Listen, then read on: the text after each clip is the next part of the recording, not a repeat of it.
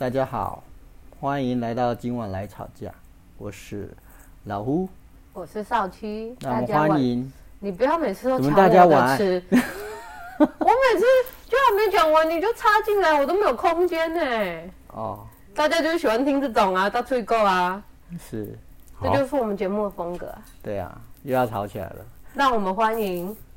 劝架的第三者，呃，嗨，大家好，我是第三者。今晚来劝架吧，今晚哦，每天都在吵，我我听腻了，烦了，来聊天吧。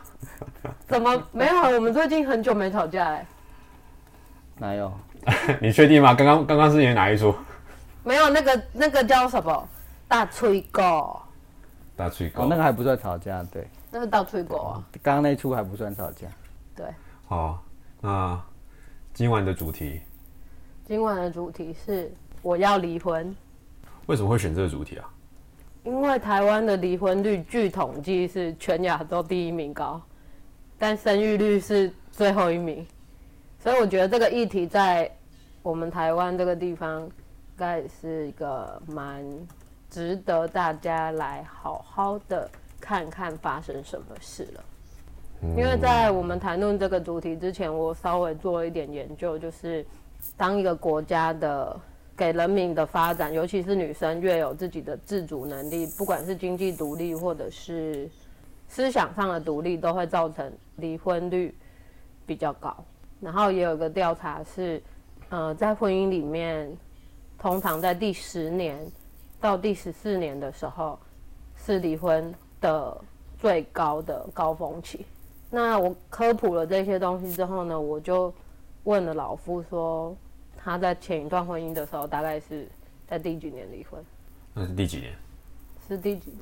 第十结婚第十十年吧，第十第，十年。因为因为我这边也就有一个问题，一般我们比较常听到可能是七年之痒，嗯，但殊不知第十年反反而是十周年纪念的时候，那一年会发生这样的事情，完全没人想到。其实应该这样讲，呃，十年是成功签字完毕，但是萌生离婚的念头大概在第五年吧。所以第五年就开始有这种念头了。嗯，对，对，对，所以其实这中间大概有好几年，对的一个过程，就是交涉离婚的这个过程，谈判离婚的这个过程，所以所以不是像大家想的，可能哦谈了离了签了字，好像很快速这样这件事情，它总是很折磨的一个非常长的一段时间。那这中间有有谈了相当多的事情啊，包括呃，当然感情是一个啊，舍不得是一种啊，那彼此怨对是一种啊，所以中间的过程拖拖拉拉的，基本上蛮蛮磨人的，嗯，所以所以到第十年的意思是这样。所以就从第五年开始提出这样子的想法给对方知道，然后就如刚刚老夫讲的，又折折腾了五年。对啊，所以那个前一阵子少七的朋友也在跟他聊这个关于他想要离婚这件事情。那所以这整个过程这一两年、两三年以来，又一直听他的一直在聊谈这件事情嘛，听他的朋友在谈这件事情，然后也跟少奇一直在沟通，或者或者说抒发吧，他的一些心情或情绪。那这个过程大概两年多了吧，目前，所以我想说今天刚好来聊聊这件事情，把把这种所谓大家看似快速或者是想象中是很快速的一个提了就马上可以离的这种概念，帮大家厘清一下。其实事实上并没有那么，那个过程其实蛮蛮蛮漫长的。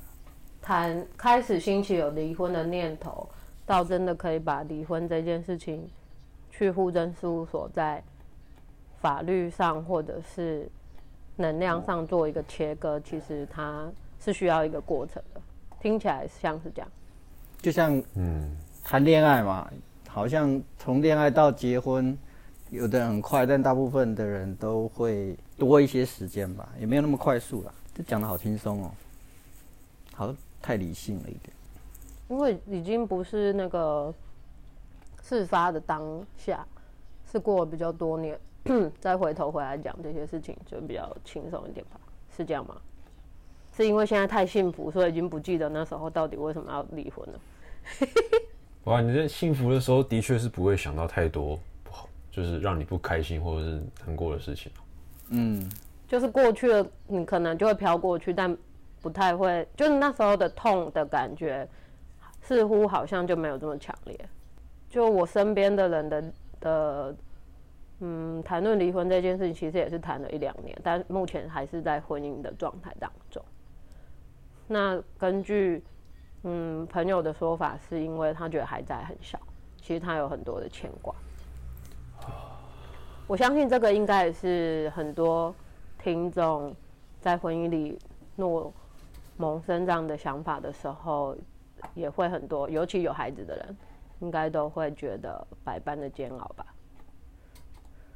嗯，但因为我觉得这个部分的议题，嗯、没有亲身走过什么经验呐、就是在离婚的议题上，所以今天主要的我们访谈的对象就是老夫跟我们的第三者，因为老夫之前是经历一段大概谈了八年，是是八年嘛，八年的恋爱，然后再进入婚姻，嗯，对啊，所以其实前前后后应该也差不多跟这个人在一起大概十八二十年，是我觉得也不算短。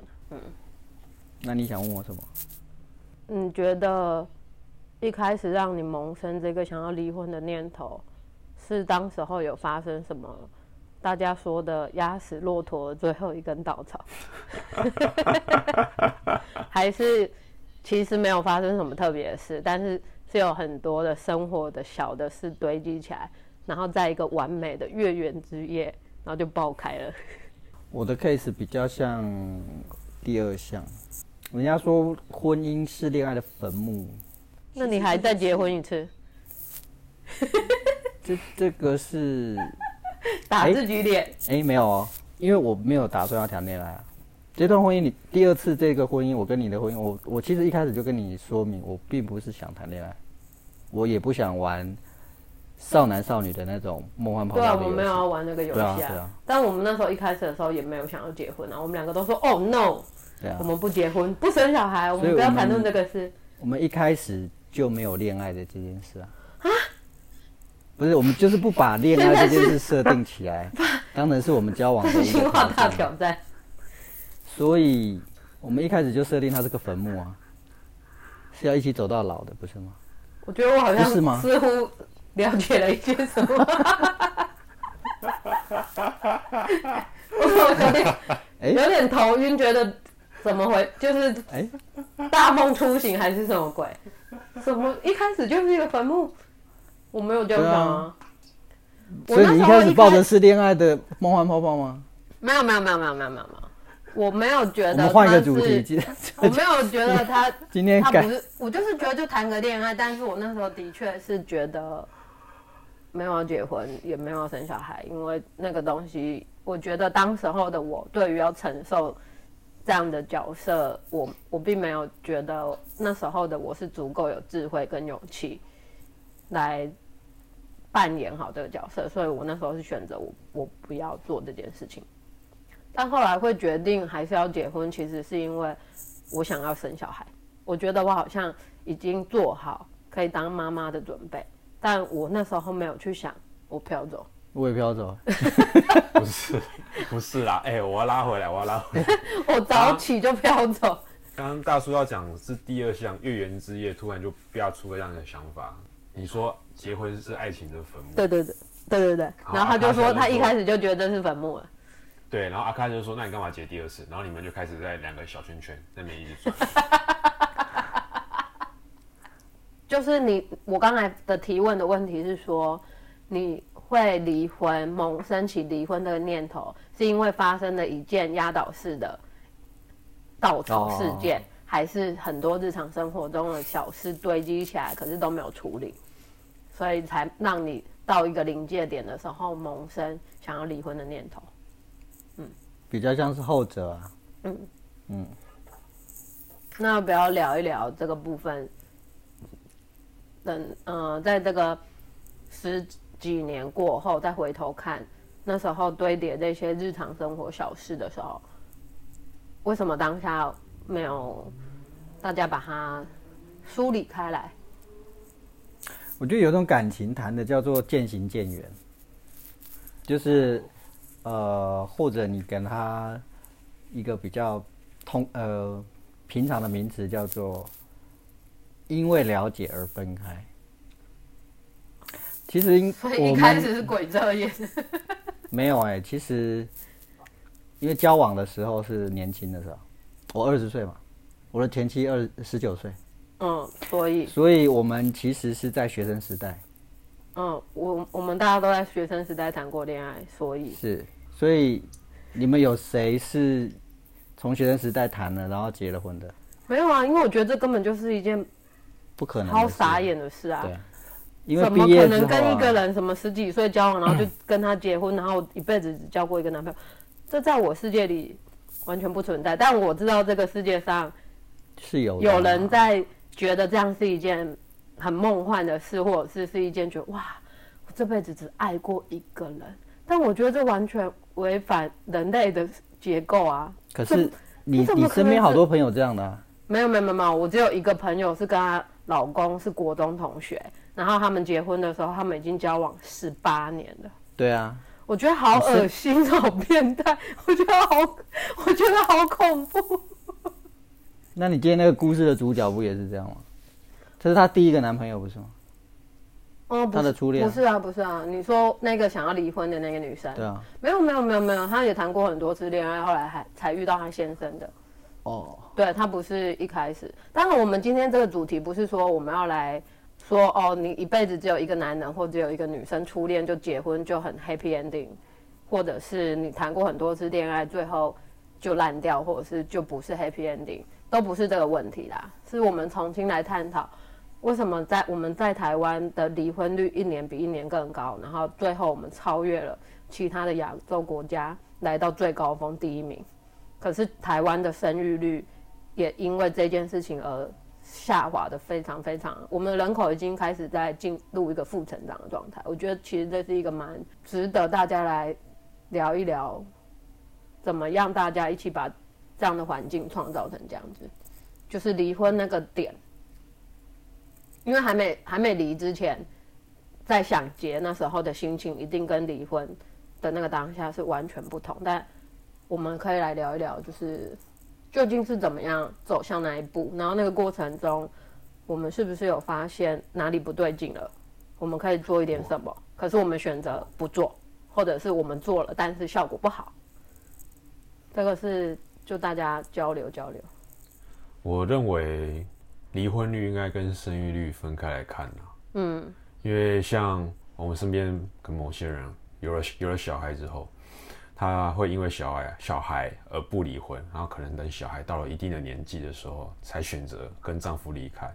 那当然，这样的案例我在那个有一个公式的节目叫《谁来晚餐》，也有看过这样子的案例。然后先生跟老婆也是结婚二十几年，最后小孩长大了就选择分开，因为想要有自己的生活。嗯嗯嗯啊，这也是个这也是个例子。那另外也也也是有听过，就是为了离乡背景、逃离原生家庭，选择嫁到远方，可能从台南台湾的南端嫁到台湾北端，或是从东嫁到西岸，这种的 case，其实我自己身旁也听到非常非常的多。那为什么说为什么要说要把离婚率跟生育率分开来看？哦，有些其实这里面掺杂的因素实在是非常非常多，我们真的是没办法逐一去列举出来到呃个案每个案子的一个为什么发生，为什么会产生这样的结果。对，我觉得就我们这一辈来讲，我身边的朋友其实都是陆续在结婚，但是也只生一个，只生一个而已，甚至有些是没有打算要生小孩的。就是他们选择进入婚姻，但是不打算要孩子。对，那你的观察是为什么？呃，我问他们说为什么不生，就生一个之后为什么不生第二个，或者是没生的为什么不不生一个试试看？他们的关，他们给我的答答复大多数，呃，可能我列举三点好了。第一点，嗯，钱怕不够养小孩，然后又不想要跟家里拿钱，就是钱不够用。第一点，然后第二点就是他们觉得不知道怎么教小孩，嗯哼，怕小孩子生出来之后不知道怎么没办法教育，，或者是没办法跟小孩沟通。嗯，没有把握在教育这个部分可以做的有信心。对啊，第三点就是觉得现在这环境，就自己过得开心，不要再生一个新的生命出来造孽。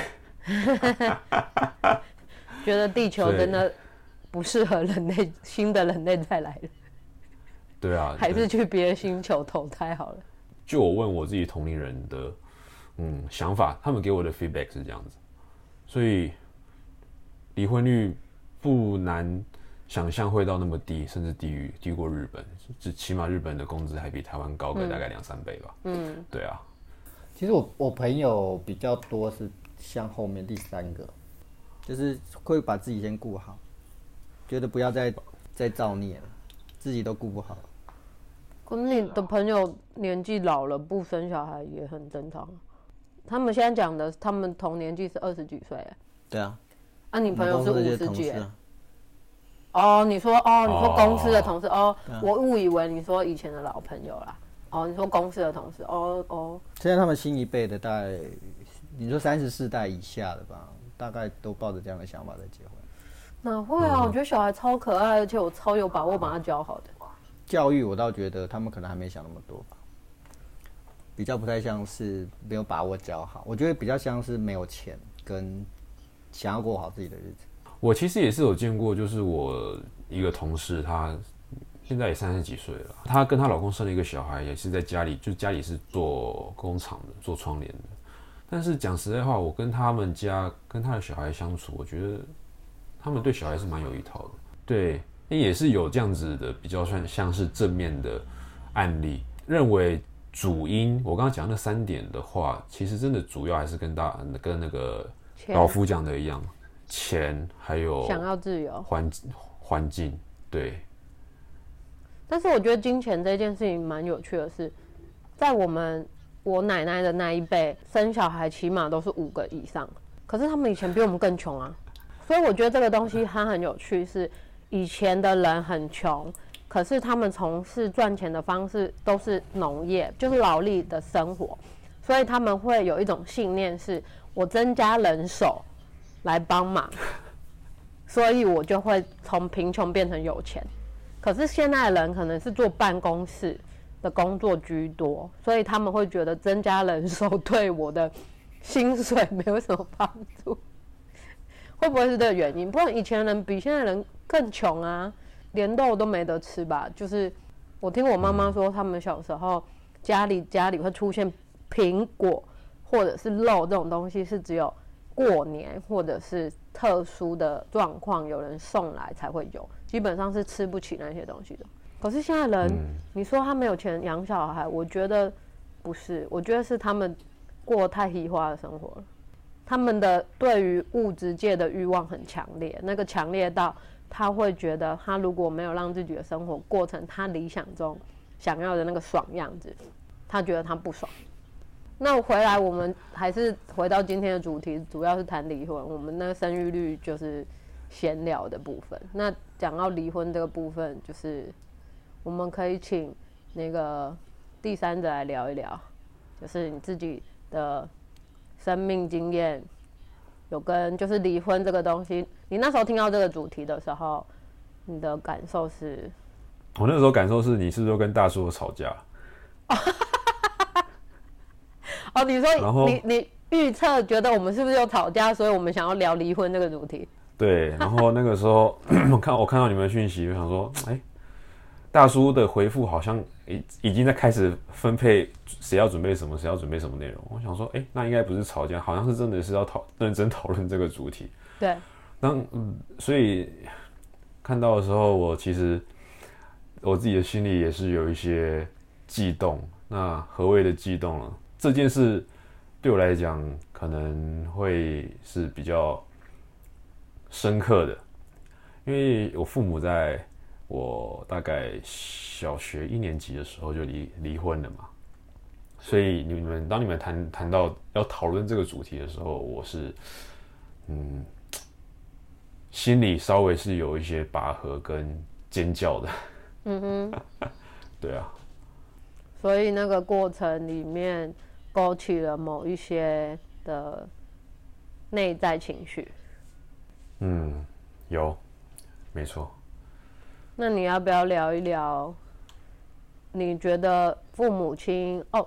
因为我会想要问这个问题，其实是我的朋友想要离婚，但是他一直觉得他做这个决定会伤害他的孩子，然后会让孩子去学校有可能就会被同学嘲笑说：“哦，你是单亲家庭的小孩。”他有很多他自己投射出来的担忧。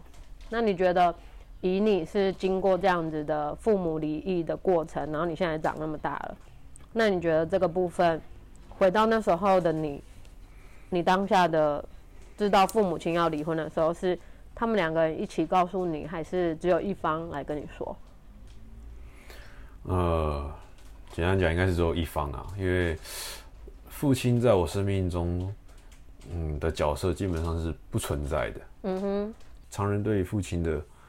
那种想法应该是就是，呃，提供比较物质，又或是比较呃支家庭的支柱的那种角色。但是我父亲他不是，他就是比较呃需要是被人家照料、被人家担心的那一个，因为时常惹事。所以在你的生命里，对父亲的记忆就是一个比较是一个缺席的存在。对。嗯哼，所以那时候你知道他们要离，嗯哼，我妈跟我讲的，是我妈妈跟你讲他们要离婚，对啊，那你还记得，嗯，那时候他是怎么跟你聊到这个部分的？我记得我还是有一些画面哦，还蛮有趣的。我记得他有一天他下班之后，他带我去书店，我说去书店干嘛？他其实没没有。去逛书店买东西的习惯，然后我就说你要去买什么？他说他要去买离婚协议书。嗯哼，然后那个时候我就知道他他们两个要离婚。所以在你那个年纪的时候，你知道离婚这两个字它代表什么意思吗？在你那个时候，可能六七岁的那个时候，你的生命中重要的两个人，他们会对你的生活做一个分离，甚至是。离别的那种恐惧，嗯哼，它就产生这些东西出来。然后作为小孩的你在那样子的岁数，其实能做的好像也不多，你就只能嗯静静的看着它真的发生了。然后我还我也还记得，就是最后离开那个家，其实也不算家了，东西宽东西宽宽的，然后。搬上车，我妈向前看，我往后看，我爸在门口。那天还是晚上，路灯黄色的这样照照下来，然后是住那种社区公寓，就是楼梯那一种的，嗯，所以住户跟住户之间的距离很近，但是又很远。然后街上都是那些停停停好的摩托车、汽车，然后你就看到他一个人站在。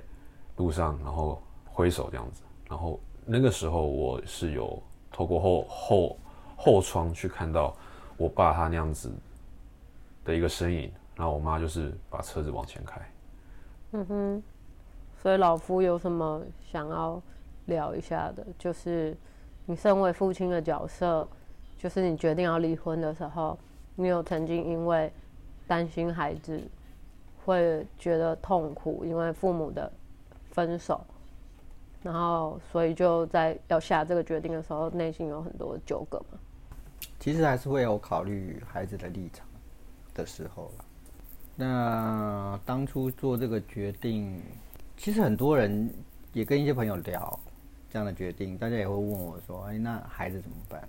嗯，的确，这五年这三四年吧，应该也大概差不多三四年，多半没办成，或者是中间在折磨的过程，多半也都是因为孩子的问题，包括他未来是怎么长大，长大以后的样子会是什么？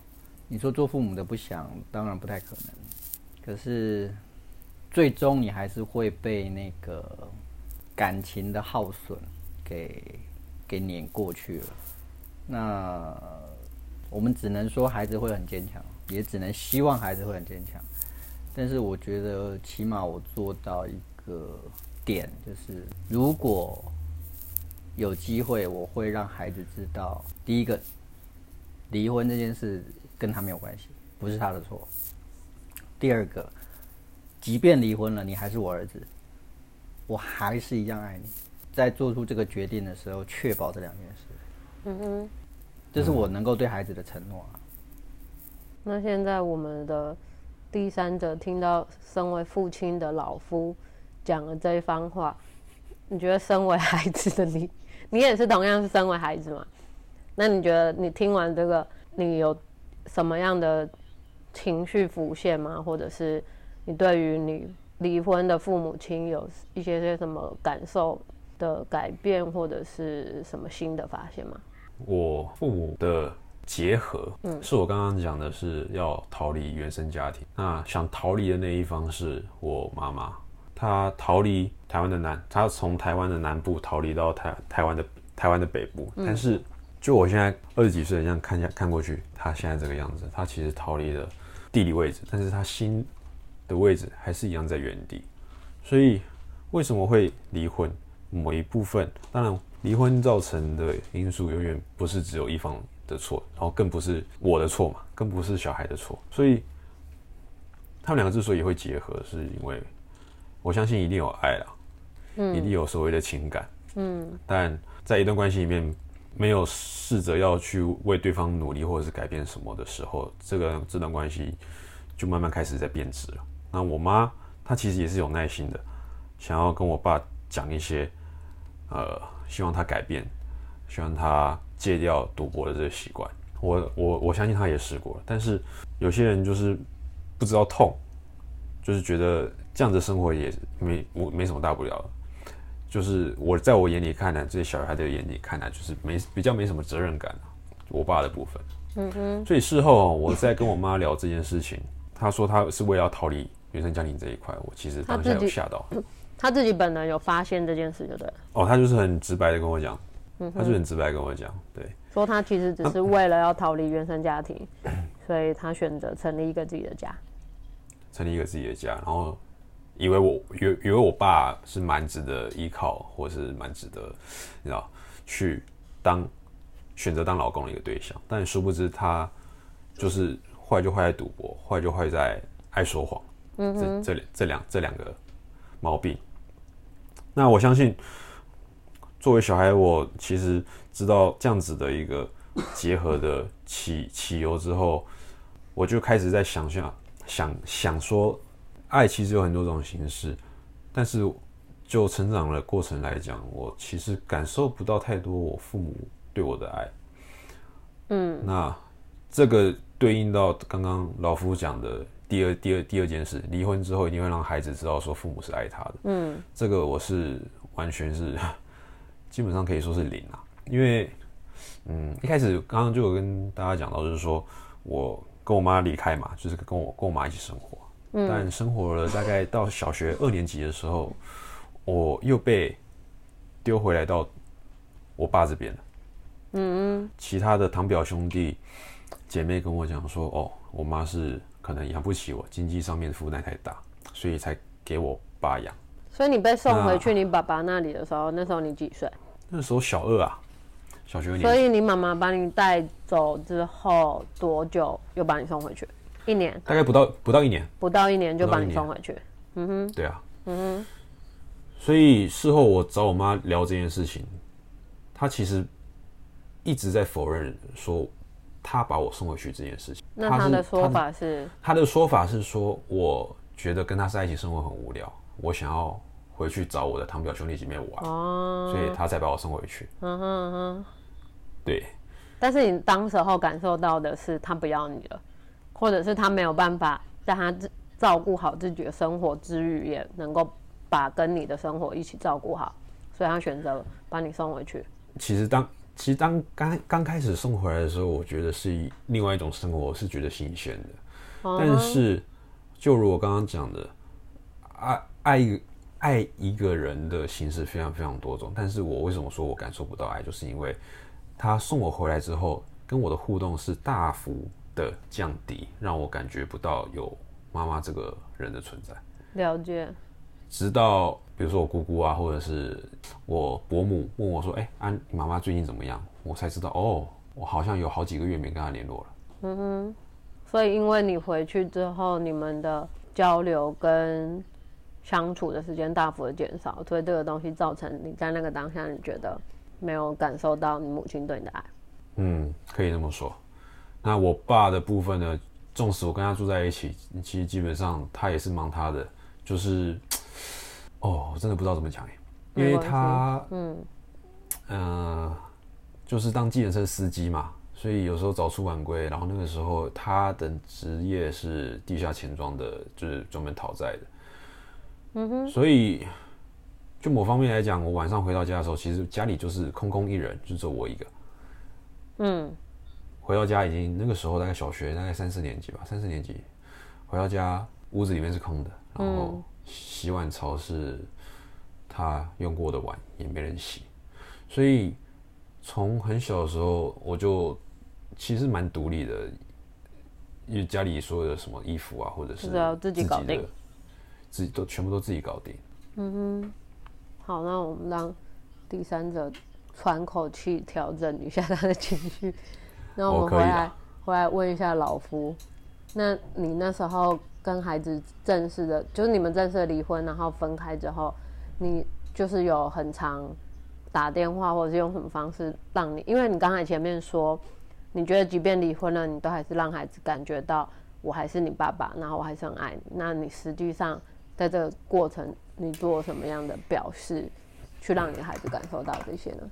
你们很常讲电话吗？还是很常见面吗？还是什么的维系感情的方式，让孩子感受到你刚才说的那个爱的部分？没有哎，其实，我必须坦白说。所以你看这个东西很有趣，为什么我会提问这个问题？就是孩子没有感受到，但是爸爸嘴巴说，即便我离婚了，我还是会一直让我的小孩知道我很爱他。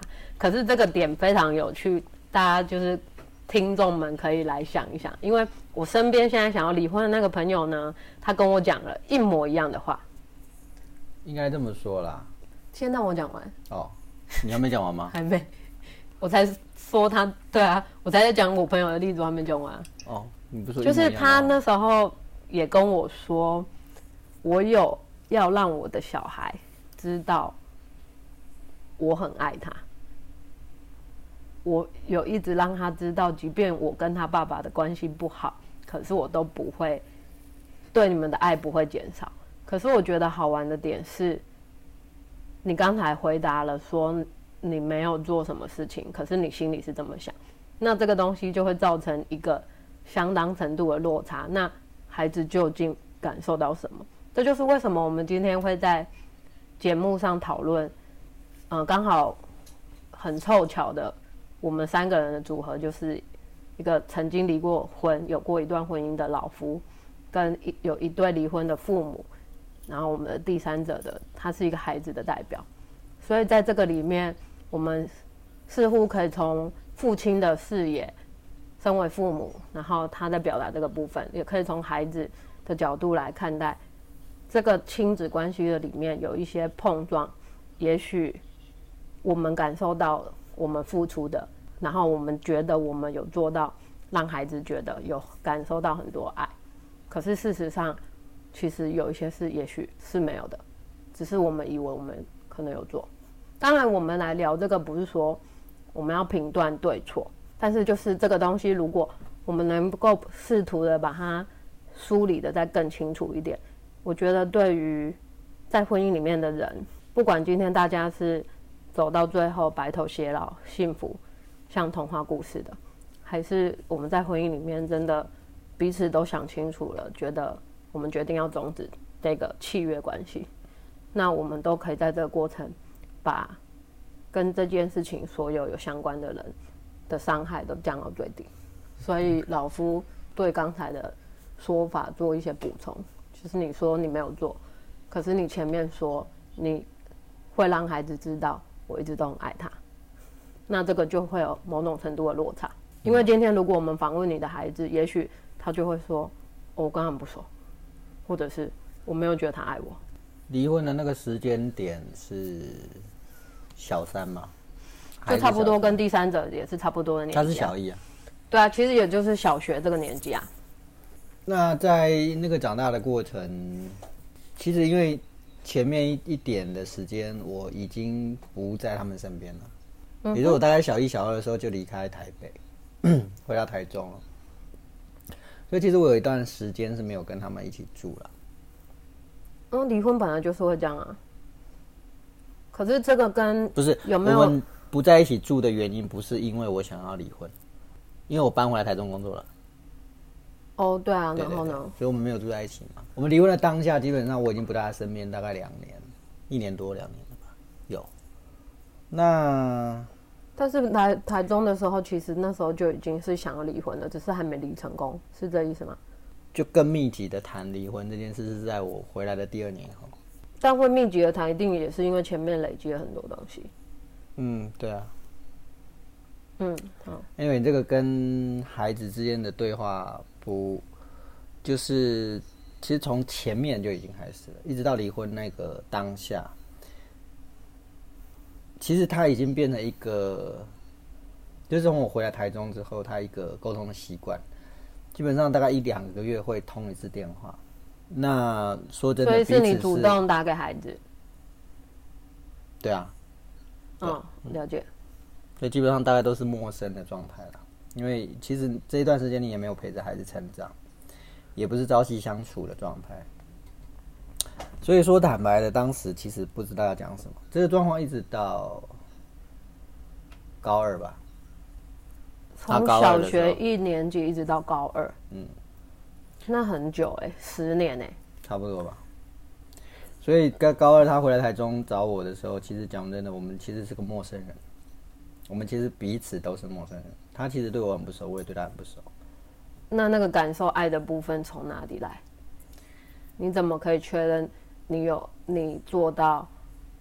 我离婚了，但是我还是让我孩子知道我很爱他，因为基本上你刚才说你们很不熟，不熟是指因为我们在生命里面是不常那么碰撞，不常经常住在一起啊，我们没有住在一起啊。对啊，就是我的提问是说，嗯当然，因为我们没有在一个屋檐下，你在离婚前你就已经是搬回中部嘛。那我的问题是说，嗯，我自己个人的感受是，我觉得人跟人之间的关怀，有的时候不一定要在同一个屋檐下你才感受得到。嗯，可是刚才我听起来，我个人的感受比较像是，就是你说其实几乎是没有就很不熟，对彼此很陌生。那我的疑问是说，那在这样的状态之下，你如何去呃确认说你刚才说哦，我还是会一直让我孩子感受到爱？其实，在还没有离婚的时候，就已经是很陌生的状态嘛。只是这个过程是因为很密集在谈离婚。就是你在那个当下，你有发现是什么了？我的问题是说，我的问题是说，你前面先说我离婚这件事情，不是你想要确认我怎么去确认我的爱有传达到他身上，是这个意思吗？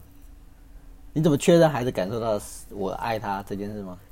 因为对我来说，我是一个局外人，所以我同时在看父亲的角色做了什么，跟孩子同时之间接收到了什么，这件事情是不是有在同一个频率之上？对啊，你就是要确认这件事到底我传达出去的是他的感受是不是如此嘛？对，就是因为像刚才第三者也是说，就是他觉得父母亲分手之后，其实对他蛮大的冲击是，他觉得都没有感受到被关心，那些东西其实，嗯，就我的立场来看哦，跟大家刚刚大叔讲的，我会让我会让我觉得，就是以小孩的一个角色去看父母这一对，好像离了婚之后讲的话，就必须要打折扣了。嗯哼，因为毕竟你没有婚姻的这种合同去制约你在一个家庭的行为，因为你现在已经没有家庭了嘛，你现在就是了然了然于生，所以 所以对于孩子的呃，在你心目中的定位，当然他是不会减少的，你对他的爱，我相信也是不会减少，但是你就是没有办法很。像住在一起那样子，呃，很密集的去跟他做一个互动，或者是我相信啊，你你打给你小孩，你也不知道要讲什么东西，就是顶多对，这就是我的疑问，有没有吃饱？嗯，啊，天气天气冷什么之类的。当然这些为什么我会知道？因为我妈就常常这样子用 line 发讯息给我，告知我这些事情。但是这些我其实都已经长大了，我已经都知道了。那个时候最让我愤怒的是说。你明明就知道这件事情，你为什么还要放我一个人过这样子的生活？嗯哼，对吧？嗯，所以大人有时候你看他们的言语跟互动我，其实都是在一直不断的自圆其说。对，这个自圆其说，这四个字听起来非常的残忍，但是对我今天如果我是身为孩子，我的感受也是如此。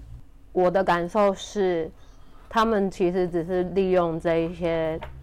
自我催眠来消弭自己心里对孩子的亏欠跟愧疚感，降到最低。然后他们没有办法真的完完全全的去接受，我今天做离婚这个选择，我的的确确的对我的孩子造成负面的影响，或者是一个再也无法挽回的一个家就是破碎了。但我觉得这个东西不是说。我还是重新回来讲，就是我们没有要论对错，只是我试图了要在我们今天这个对话当中去理清，因为刚好我们的角色很特别，就是刚好是经历离婚的父亲决定了这个，然后也是有一个孩子，然后也是男生，那刚好我们的第三者就是孩子的角色，所以我希望透过这个对话的冲击，重新让我们去思考我们原本以为的那一些东西，我们原本不管是老夫，不管是第三者，我们感受到的。跟我们实际上，当有一个对象会直接在这里跟你对话的时候，你以为的那一些东西，还是你的以为吗？还是其实这里面有非常多很错乱的东西？我们如何试图的在这些对话当中去理清那些错乱？就像我刚才又回到那个重点，我们试图去找出一个脉络，然后让那个有这样的生命经验的人，可以透过我们今天这样的对话，然后多一些。不同的思考的角度，不管是父亲的角色、母亲的角色，还有孩子的角色，我们都可以因为今天这个对话有这样的冲击，去激发一些、激荡出一些不一样的火花啦。我觉得这个是我们今天一开始想要谈论这个我要离婚的主题一开始的最核心的初衷。就我孩子的立场，与其父母在那边一直不断的自圆其说，倒不如还是真的把你。心里想讲的话讲，对孩子讲一讲，我觉得还比较实在一点。接收到这样子的关心、文字的讯息，甚至是对你生活上的关系，对对一个孩子来讲，尤其是独生子，哦，也许是有两个小孩的，两个小孩子起码还可以互相照应，还是怎么样的。但是对于独生子来讲，他其实对于家庭的一个温度是近于零度的。嗯，因为你每次下课回到家，或者是你从哪边回到家，家里就是没有人嘛。嗯，那种孤单感一定很可怕。对啊，那你还要去想一下你的三餐要从哪边生出来，嗯，对吧？嗯，然后更更悲催的是，你还要去担当那个照顾父母的角色。嗯，因为父母没办法让你放心，所以。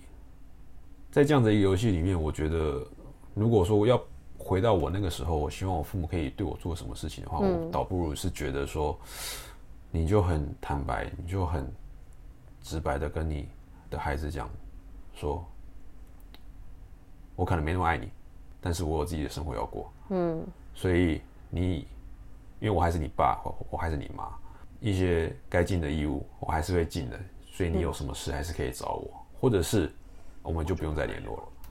就是很直接的表达，我就真的没办法。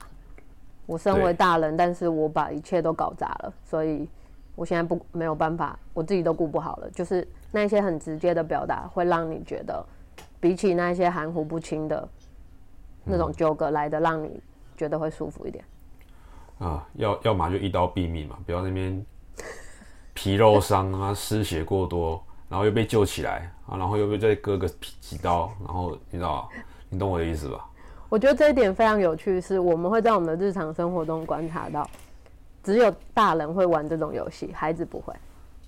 是啊。孩子有什么东西都是直接来直接去，不爽当下就是打架互骂完，但是下一秒他们又和好。但是大人因为有很多的社会化，有很多的道德框架，然后导致于他们会告诉自己说：“哦，我还是会让我的孩子知道。”我很爱他的，但事实上，他去忽略他内心真正想要表达的东西是，我觉得你超烦。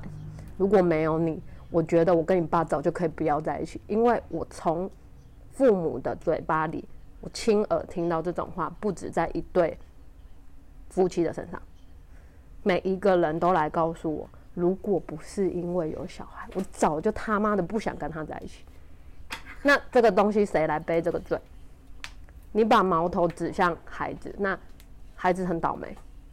他是因为你们相爱结合在这个上面，但是你现在却说：“哦，如果不是因为孩子，我为什么要忍耐？我如果不是因为孩子，我为什么要再努力？”可是真的是这样吗？还是我们真的只是不能面对自己心里的那种很深很深的愧疚感，那种罪恶无法去穿越它，所以我们要找一个对象。然后把那个东西投射到他身上，就是孩子，然后让我们自己觉得不那么痛苦。那你看，像我们现在讨论到孩子的角色，反而会希望父母很诚实。所以这个也就是为什么我在身边有人来跟我谈他想离婚的时候，我一直在不断的提醒大家跟分享给大家说，你一定要诚实的面对你的孩子。你就是很诚实的告诉他，你在你的婚姻里面你遇到什么样的困难。你虽然是一个大人，但是有的时候你还是会遇到你自己没有办法解决的事情。那这个东西你很诚实的表达出来，让孩子知道，其实我觉得孩子不会受伤那么重。他就会知道说，嗯，我感觉到我的父母真的尽力了，他尽力了想要把他他最好的样子拿出来。可是我也感觉到，他虽然是大人，他也有不 OK 的时候，他也有很疲倦的时候。他也有觉得很想要对人生绝望放弃的时候，而不是讲一些表面上觉得没关系，我还是会爱着你们的这个东西，其实反而会增加父母离异，让孩子更痛苦吧。认为啦，不管父母对你说什么啊，要不是有你，不然我们早就自由了，或者是生活比较好过。我觉得父母讲这种话对孩子讲，其实基本上蛮自私的。就是自私。我听到的当然不是直接对着孩子说，但是他们是来说给我听。可是我那个当下，我觉得我的冲击来自于，如果我是孩子，我不知道有多痛苦。一定会很痛苦啊！因为我觉得有一些话，即便你没有说出口，可是你已经在心里这么想了。其实你的孩子敏感，我觉得小朋友都很敏感啊，尤其是像你们都是在这种六七岁、七八岁这种年纪，其实还是还没坏掉的阶段。所以基本上那种敏感度还是很高的，对啊。但是我想讲啊，再怎么错都不是做孩子的错了。嗯嗯嗯。所以，所以真的有些人会把错揽在自己身上，那压力真的太大了，然后导可能导致就是哦，以后也不想成立家庭或者怎么样。但是真的他妈好死好死不死，你就遇到一个一个 partner，然后擦枪走火又有了小孩，然后你又不得不结婚，然后呢，一切的轮回，一切的轮回又开始再重演一次。所以有时候谈论这些东西，我就觉得一代看一代，蛮有意思的。我们老夫要不要来说一点什么？听了刚才孩子的角色的身份说了这些，有触动你心里什么感受，或是有什么想说的吗？呃，我觉得孩子会这样认为，有这种心情，我觉得全是可以完全的接受跟理解，但。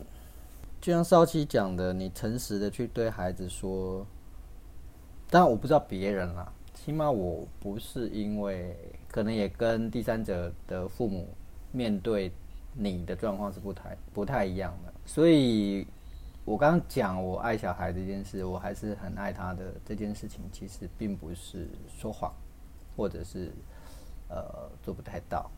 一开始我们我其实也跟小孩讲，其实我们会分开，我跟他妈妈会分开，不是因为他完全跟他一点关系都没有，是有划清这个。当然，这个他很小的时候，我不知道他现在记不记得。但他长大之后，他再回到我身边的时候，我还是有再三的强调这件事，而且他妈妈也同样的跟他强调这件事情。但是我相信，这对孩子造成的伤害，其实不尽然是完全可以弥补的。那在他回来这之前，这这中间这十年好了，其实你说，呃，嘘寒问暖啦，像第三者他收到妈妈的讯息啊，或者是电话、穿衣服啦等等的这些日常生活的嘘寒问暖，讲真的，我这一点我倒做的蛮少的，多半我会跟我儿子比较多的对谈，来自于他闯祸，但我觉得这个可能是另外一个议题。就是孩子是不是用闯祸这件事来吸引长大人的注意跟关注？那我觉得这个可能在我的小孩的身上，我还蛮亲身经历的。不管是大大小小的闯祸，只要他妈妈觉得他收拾不了的话，妈妈就会发个简讯给我，或者是打电话给我说：“你跟你儿子谈吧，我我我教我不会教了，我不知道该怎么教他，你自己教吧。”所以，我跟儿子的对话比较多半就是在他闯了祸之后。那小学能闯什么祸？嗯，一直到高二。对啊。对啊，后半段这段。哦，了解。国高中这段时间，就是青少年时期。对啊，那个叛逆期嘛。其实常常就是他闯了一些他妈妈都已经觉得无法忍受的一些祸，然后再加上他又是男生。所以，我跟我儿子比较多的对话来自于我跟他沟通，他闯的祸，那该怎么去面对，或者是该怎么看这件事情。那我其实比较少责备啦，多半是用引导的方式。所以他到高二回来台中跟我们一起生活的时候，那算是我们比较多的。那时候少七已经我们已经在一起了嘛，所以那你也陪着我走了这段过程。好难呐！那个过程我简直是生不如死。嗯，我虽然是一个辅导青少年专家，因为我的背景是念心理系的，但是当面对男朋友的孩子这件事情，那个角色完全不同的时候，我的天呐！我只能说，老天爷对我真好，就是永远都用这种方式逼我变成一个心量更大的人。这很合理啊。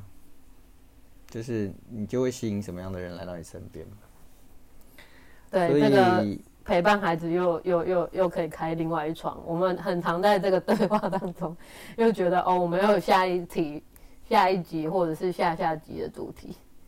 所以像第三者这样能够自己长大，然后其实你在成长的过程里面。没有让父母担心这件事情，真的很难。你超强，你真的是，我要跟你超强，真的，你很猛。那而且还没长坏。但我想问地站的一个问题，就是是不是会是因为你这么不让大人担心、放心？对啊，就是不让大人担心啊。你没有让大人担心，以至于他们不知道该怎么爱你。付出会觉得让你感受到爱。老夫现在是在告诉你说闯点祸吧。就像就像我儿子，他其实他回来之后，我觉得虽然我们很不熟，我们虽然很不熟，但是他知道跟爸爸沟通是这样讲话，跟妈妈沟通是这样讲话，他会自己会内建一个模式出来。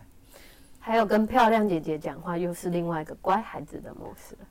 对，所以比如说他知道他跟我对话，就不用跟我匹配给我多匹配给我多少钱啊，不用在那边三字经飙来飙去，因为我会愿意听他说，他可以好好跟我说，可是他跟他妈妈就会嘿嘿给我打这一下。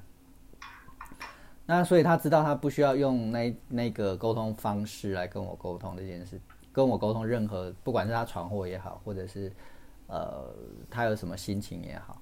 回过头来，我问了你的这个问题，第三者，我问你这个问题，就是因为你太优秀了，以至于太优秀了你，的父母使不上力，太懂事了也只能太成熟了。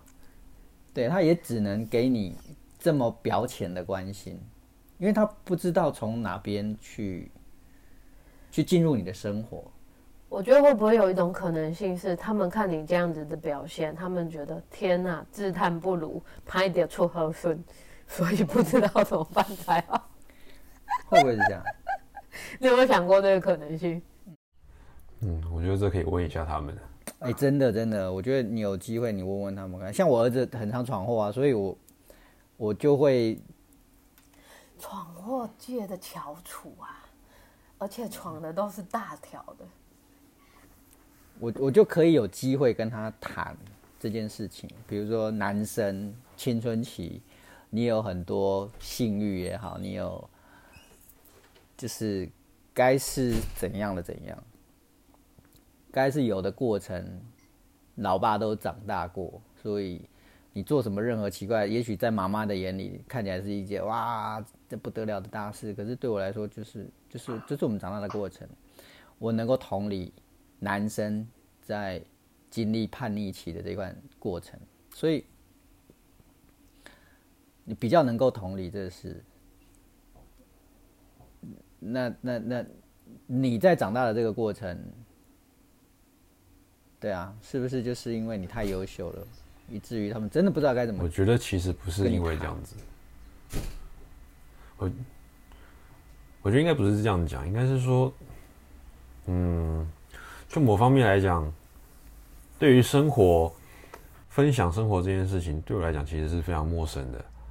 那顶多跟朋友分享发生什么事情，或者是这样子而已。所以你说闯了大祸，当然一定有闯过大祸，或者是遭受到怎样的一个待遇之类的，这些其实都是都是有的，但只是我没有去伸手要吧，我没有去伸手或者是寻求他们的帮助。那当然也是有寻求帮助的时候啦，但比如说呃要缴学费啊，因为你一个学生没有那么多的钱要可以 cover 掉这个这一笔费用几千块，所以学费真的分不出来，会跟他们要，或者是呃，好像也只有这一次了，要学费这件事情。其实我有闯过祸啊，我有闯过祸，嗯，然后也不是靠我父母解决的啊、你，那你父母当时知道你闯了什么祸？他们也不知道啊，对啊因为他们都不在我旁边啊。嗯，对啊，所以我不是认为我就是不用到让人家担心，而是我没有告知别人说我今天发生什么事情。对啊，对啊嗯，那你觉得这个东西对你的人生其他的部分有造成什么样的影响吗？就是不跟偶数别人，你需要求助，或者是需要被帮忙干嘛的？其实，在国中、国中、国中的时候是最压抑的时候啦，因为青春期那种荷尔蒙那种不断的暴涨，然后对转变，然后还有那种 冲动的念头等等，让我做了蛮多蠢事的。但是，因为我知道他们两个不在旁边，甚至一个还不在台湾，所以我那个时候大部分都是依靠我我朋友居朋友居多，然后甚至是、对啊朋友居多啦，朋友或老师这样子。所以解，他那个时候遇到人都不差，那现在都还有持续在联络。所以我某种程度来讲，我是有去寻求帮助的，我也是有呃跟别人讲我我现在的一个状况是怎么样，那他们都能接纳接受我这样子的一个状态。你说要去分享生活一些事情，我也是到了大学才懂得解锁技能，可以对，要解锁这样子的技能，让自己生活好过一点。但解锁之后，我觉得嗯，也蛮有趣的。嗯哼，是不是讲讲出来之后才知道，哦，原来其他人或者是我父母也有一些让我惊讶、惊讶的想法。嗯哼，所以讲回来就比较是一个听起来感觉是有求救，也有寻求帮助，只是当时候的选择的对象并不是自己的父母亲，是身边的朋友或者是老师。对啊，嗯，所以这点真是蛮有趣的，就是我一直都很相信一件事情，就是人跟人之间的感情，即便你是流着同样的血液，是把你带到这个世界上来的父母，但是人跟人之间的互相了解跟关系的建立，还是要透过时间去把它酝酿出来，不然基本上就真的是最熟悉的陌生人了。现在他们两个对我来讲就是这样子。嗯，需要跟他们谈谈我的感受。谈离婚这个主题，其实第一个我是当事者，第二个你也是当事者，第三者也是，就是是一个孩子的角色。那我是一个制造离婚的一个角色。我觉得终归还是回归到怎么去付出爱这件事情吧。即便是离婚，现在我跟我儿子的相处，其实我觉得算某个程度来说是呃前所未有的亲密吧。嗯，要说是少妻的功劳居多。所以我跟儿子的几乎每天都通电话，现在。我几乎每天大概有时候一天要通到三四通。他儿子才是真正的第三者。嗯，你是假的。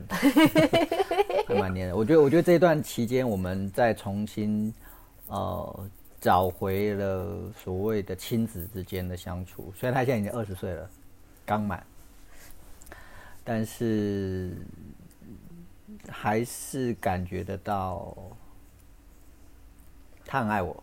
那我也。我我想，当然我也很爱他，的确是做到我当初要离婚前的那个承诺，但是只只是推迟了很多年之后，我们才才开始发展这件事，尤其是这一两年才开始发展出这件事情。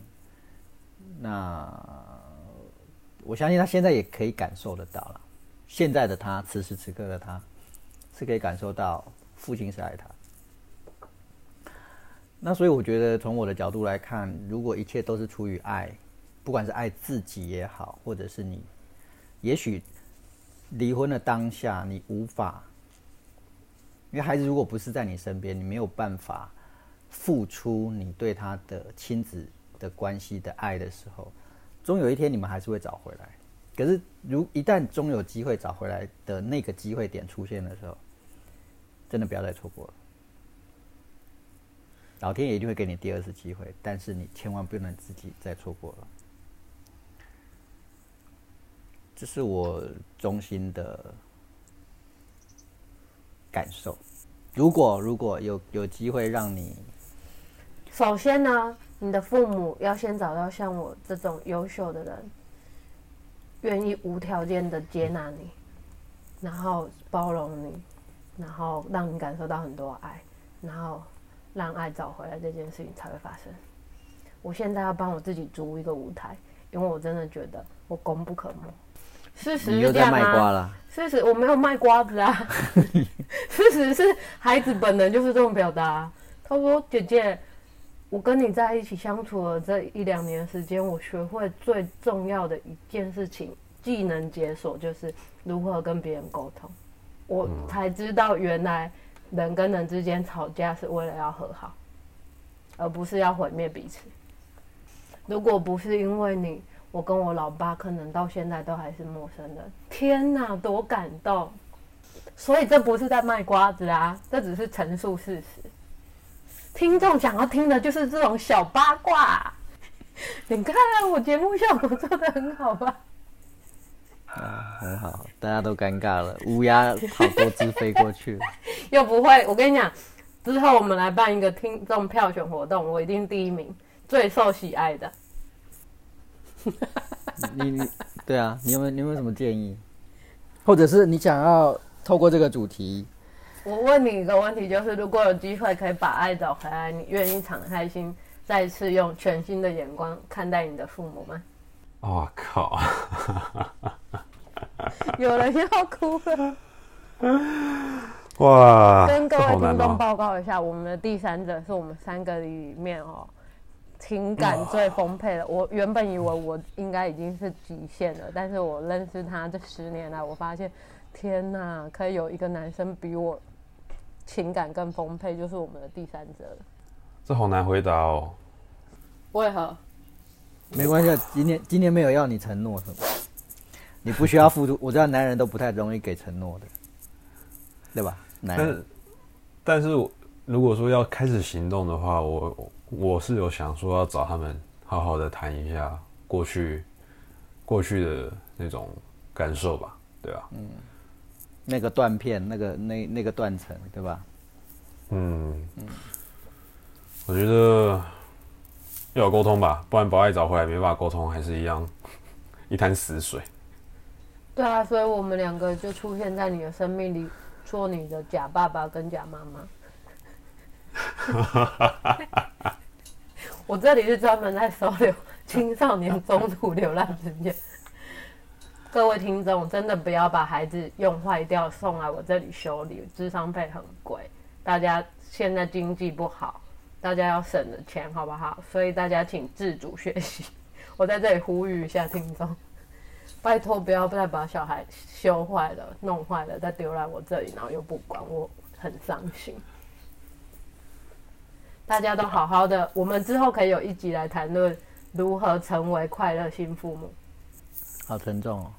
一点都不沉重啊，快乐哎，happy。好喽，那我们今天差不多喽。这个主题，第三者还没发表完他的感受啊，他刚刚说了啊、对啊，我说我会行做一些行动去谈论一下之前的感受吧，对啊。嗯，对啊。